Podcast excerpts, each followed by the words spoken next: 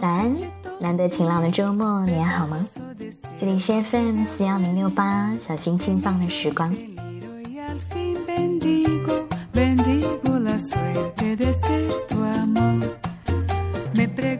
这两周的天气似乎遵循着一个规则，在不断的重复进行。工作日降温下雨，周末又放晴，温度回升。当然，温度回升也是不超过三十度。这样凉爽的气温，照我的朋友话来说，应该是去热带风暴或者是类似的水上乐园游玩的最好时节。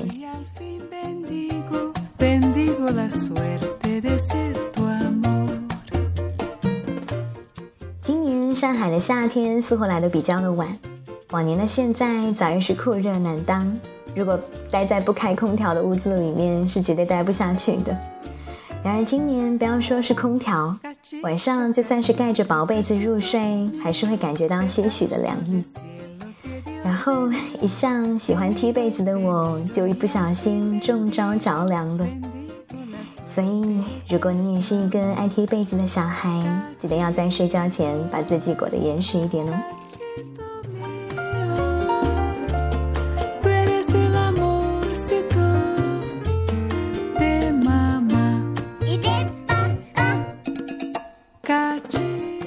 是《变形金刚四》上映的第一天。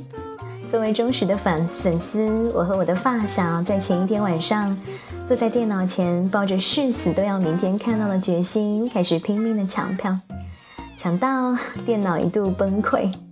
虽然看完之后，我们一致认为这一部情节很烂，逻辑也很奇怪，完全就是凭借着电脑特效才足以支撑起来。但是我们还是揣着一颗怀旧童真的心，兴致勃勃地从开头一直看到了结尾。看到了久违的擎天柱和大黄蜂的出场的时候，我们还是忍不住一阵的惊叫。你呢？趁着还未热起来的夏天，有决定要去哪里自在一把了吗？如果你还没有出门，我想邀请你来收听接下来的节目。今天要和你分享的是我在一本杂志上看到的一篇文章，文章的主题很特别，所以想拿来念给你听。准备好小板凳，要开始听故事喽。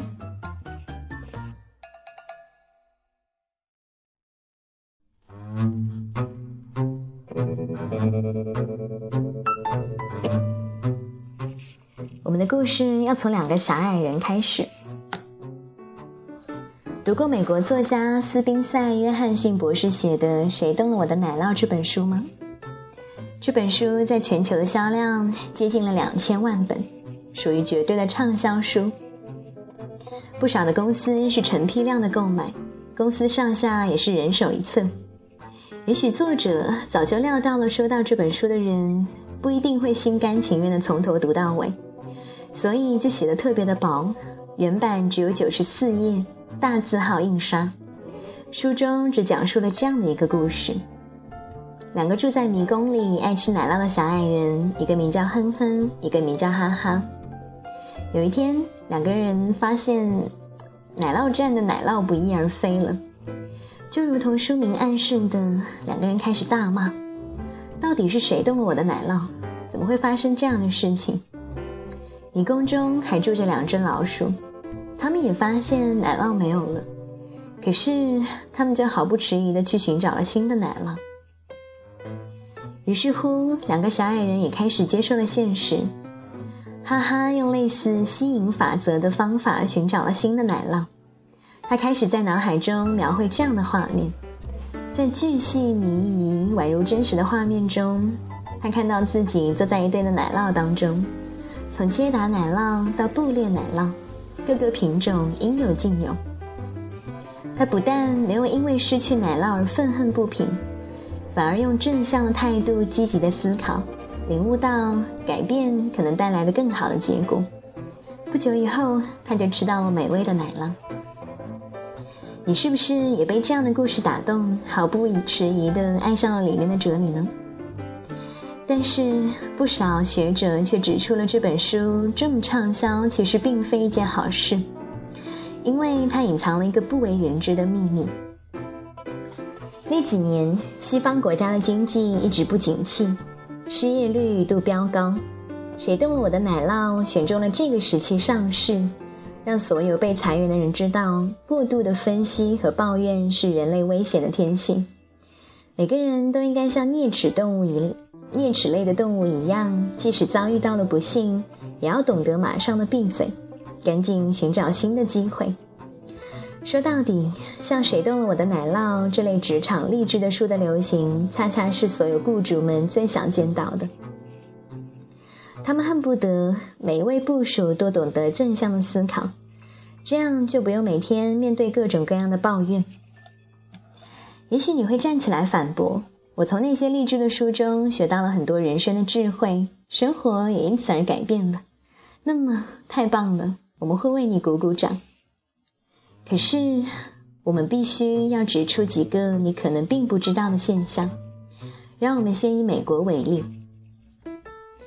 美国是出了名的正向思考的民族，可是心理学家在测量各国快乐感的时候，却惊讶地发现，就算在经济最繁荣、正向思考全民当道的时候，美国人仍然很不快乐。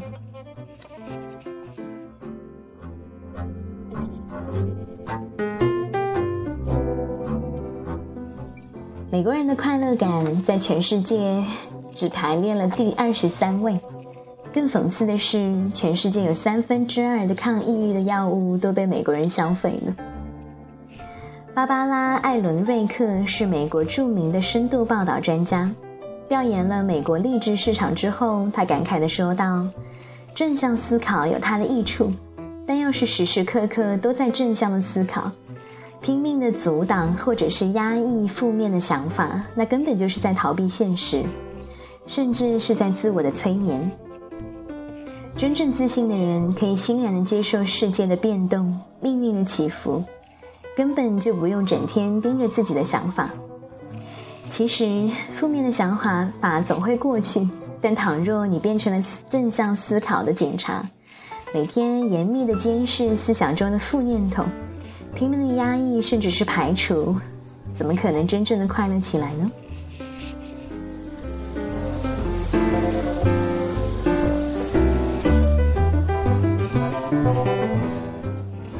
早期的资本主义强调人应该拼命努力的工作，拒绝享乐。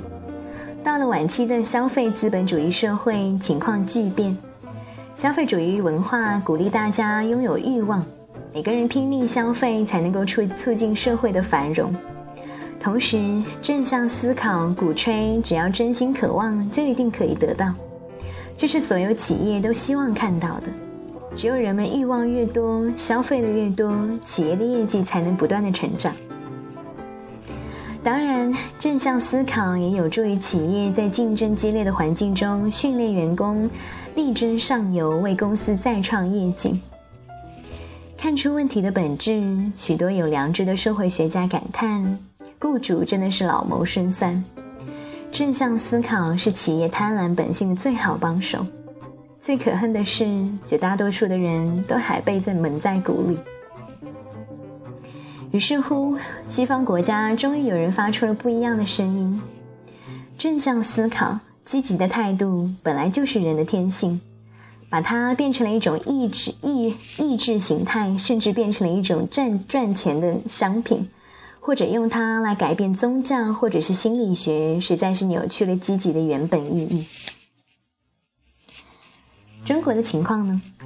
不久前，网络上流传了一篇发人深思的文章。文章说，受心灵鸡汤、受心灵鸡汤毒的人们，特别的信奉忍让、感恩和逆来的顺受。他们认为，各种抗争、维权的行为都是没有用的，容易把社会的秩序搞乱。可是，这个世界早就告诉我们。自由与幸福从来就不是凭空飞来，更不是因为有了心灵鸡汤的缘故。很多年以前，台湾著名的文化人龙应台就指指出，中国人你为什么不会生气的质问。可是如今，一些人却试图告诉你，这个世界上所有的丑恶，还有你的悲观不满，都是因为你心态有问题。即使遭遇了雾霾，连呼吸新鲜空气的权利都没有，也要拼命的安慰自己。不管世界多丑恶，我要坚持心里的美，坚决不让雾霾钻进心里面。看到这句话，是不是似曾相识？原来不知不觉中，我们早就被灌输太多的心灵鸡汤，而最主要的管道就是微信。微信拥有超过六亿的用户，日均活跃的用户超过了一亿。心灵鸡汤式的文章在朋友圈和公众平台中泛滥。年轻时别赚钱，要在最美的年华发出最亮的光彩。人生短短几十年，不要给自己留下遗憾。为什么朋友？嗯，为什么美国的孩子个个都很自信？一定要背下来的生活常识，恐怕第一条你就不知道，要赶紧的收藏。诸如此类，朋友圈中几乎每个人都在谈人生、谈理想、谈亲情、爱情和养生。要是你从不转发这些心灵鸡汤，一定会被周围的人怀疑你是从远古时代穿越而来的。去年。腾讯公司的董事会主席兼首席执行官马化腾在一次沙龙上主主动的揭秘了微信心灵鸡汤的产业链。你们传来传去的那些心灵鸡汤，其实全部都是由专业的营销公司运作的。那些营销人士很厉害，他们太清楚怎么会打动你，给你讲讲家庭，讲讲教育，讲讲企业发展的思路。他们只有一个目的，就是吸引你，让你成为他们的粉丝。等赚够了一定的粉丝数，他们就会把产品卖掉，赚一大笔钱。除了微信，这些年五花八门的身心灵课程也在大城市方兴未艾，动辄数千元、上万元的课程，并没有吓退热衷此道的白领跟企业高管。有一位不愿意透露姓名的身心灵老师告诉我们。目前身心灵产业在中国太有市场了，全世界顶尖的导师都会往中国跑。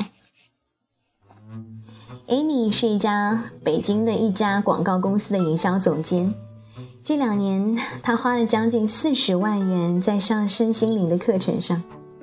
他说，虽然花了不少的钱，但是挺值得的，每次上完课都一身轻松。然而，北京大学社会学的专家却不以为然。身心灵的课程之所以在社会上引起了那么大的反响，甚至出现了违法的事件，并且让那么多受过高等教育的人深陷其中，其实跟当下社会转型时期信仰缺失有很大的关系。很多人心里空虚，但又没有坚定的理想与信仰。所以才致使了这些身心灵课程有机可乘。看清了心灵鸡汤的一些真实的面目，不仅让人发出这样的疑问：既然不能太正向的思考和自我的催眠，也不能自哀自怨、抱怨连连，那么我们到底要怎样思考呢？资深媒体人芭芭拉·艾伦瑞克就说过。就算生活富足、功成名就、饱受关爱，你也不一定快乐。每天大家都会面临各种各样的威胁，从生活环境到人情关系，这些威胁绝对的真实。而消除威胁的不二法门，就是别再成天只想着自己，应该起身行动，为世界贡献心力，寻找解决方法的对策。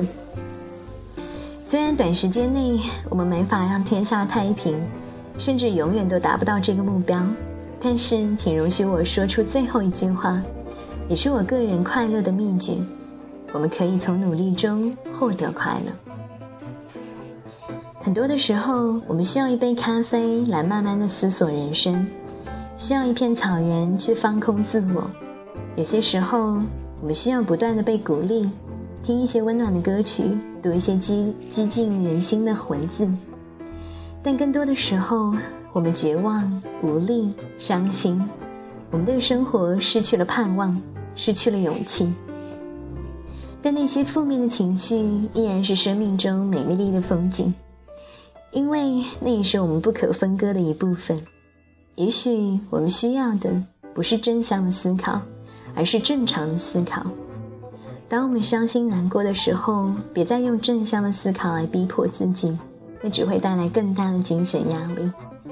不如从现在就给自己一个拥抱，对内在受伤的小孩说：“我了解你的感受，就让我一直陪你走下去。”感谢你的聆听，周末快乐！我们下期节目再见。